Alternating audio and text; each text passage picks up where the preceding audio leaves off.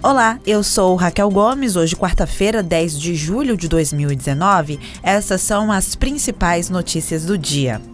A alta na conta de água do estado deste ano vai permanecer em 15,86%, de acordo com o aprovado pelas agências reguladoras em janeiro deste ano.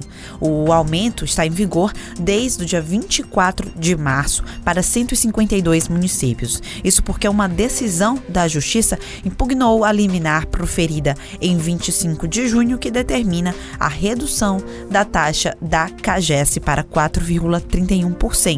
A Ordem dos Advogados do Ceará, OAB, disse que vai recorrer da decisão.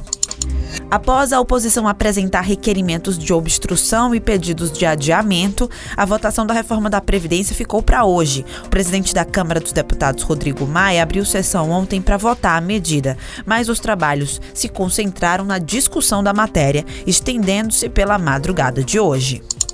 A sétima vara da Fazenda Pública ordenou à Prefeitura de Fortaleza a remoção de propriedades às margens do rio Coaçu, na Sapiranga, por se localizarem em área de preservação permanente.